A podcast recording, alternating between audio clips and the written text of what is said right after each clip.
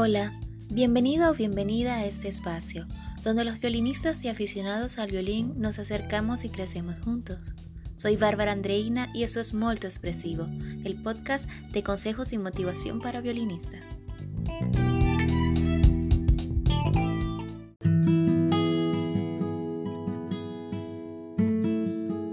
Hoy hablaremos del ritmo instrumental. Hablar de ritmo a propósito de instrumentos de cuerdas puede parecer superfluo.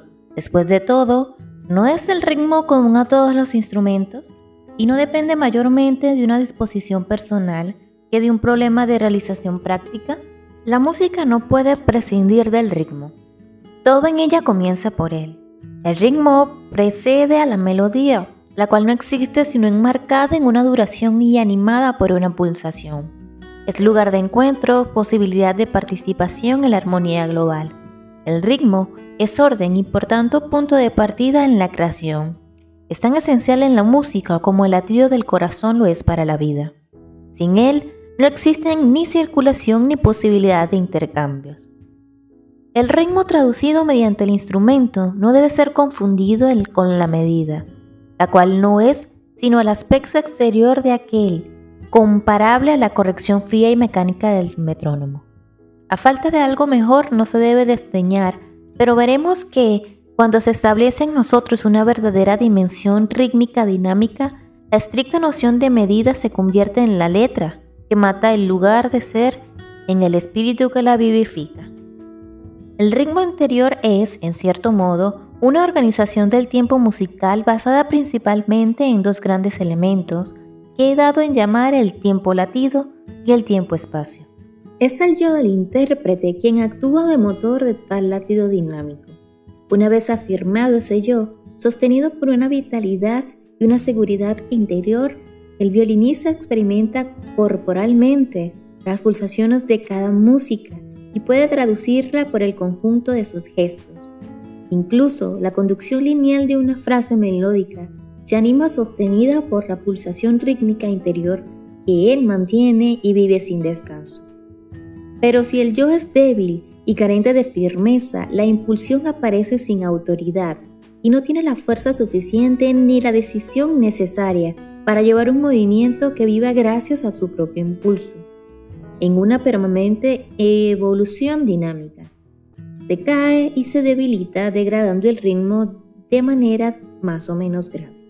El tiempo latido es una base tan fundamental en el ritmo instrumental que no es posible la continuidad en el trabajo mientras el músico no sea capaz de sentirlo y expresarlo con la suficiente convicción. No es fácil hacer comprobar el sentimiento y la sensación física del gesto dinámico que marca el tiempo en un instrumento de cuerdas. De modo más directo, es importante adiestrarse en tocar arco arriba y arco abajo, en un impulso que conduzca hacia la afirmación profunda del yo. Implicarse profundamente en un punta, talón, talón, punta, percutente y con ritmo, obedeciendo una fuerte incitación mental, es un ejercicio fecundo que ayuda mucho a restablecer la profundidad, la actividad del yo y la confianza en sus poderes. La organización del tiempo en el espacio pone mucho más problemas a un gran número de violinistas porque está unida al arte sutil de utilizar el arco en función del valor y de la cantidad de las notas a ejecutar. Las irregularidades rítmicas involuntarias son casi siempre la consecuencia de una deficiente utilización de las dimensiones del arco, que contrarresta la regularidad del tiempo latido. No es posible ni aconsejable realizar dicha exactitud de medición paso a paso vigilando el recorrido visualmente. Debemos conocer nuestro arco a la perfección, saber siempre con los ojos cerrados en qué lugar del arco estamos tocando, y ello mediante el hecho de que todas las distancias tienen que ser interiorizadas. Una vez que el arco se, convierte realmente en la prolongación del espacio corporal, es cuando resulta posible aplicar con facilidad el principio que rige el ritmo instrumental. El ritmo es pues a la vez un orden fundamental que procura la duración a los sonidos con justeza, como también a los silencios y a los acentos que armoniza las relaciones existentes entre una frase. Una vida a base de flexibilidad y fantasía. El tiempo no es exactitud inflexible, como puede hacerlo un metrónomo. Es algo vivo porque vivificado por íntimas oscilaciones y reflejos de la vida afectiva de la obra.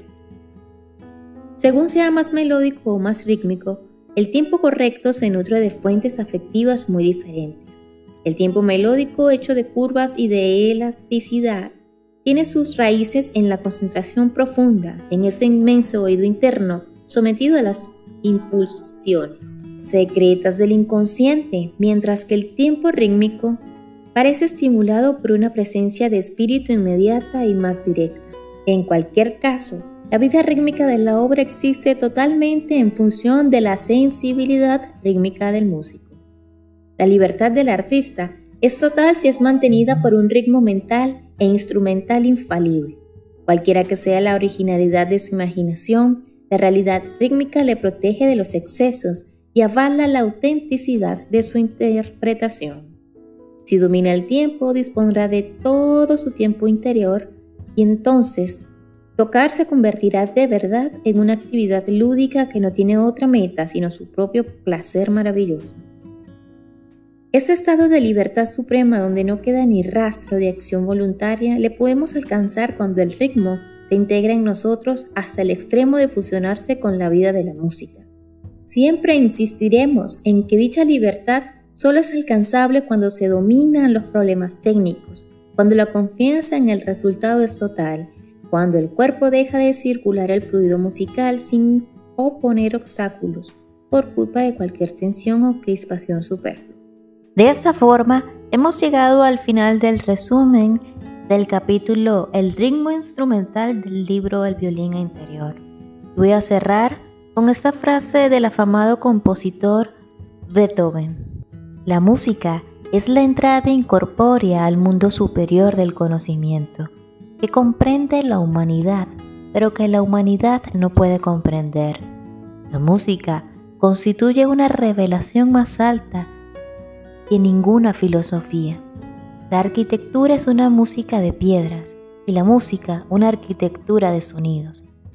La música debe hacer brotar del fuego del corazón del hombre y lágrimas de los ojos de la mujer.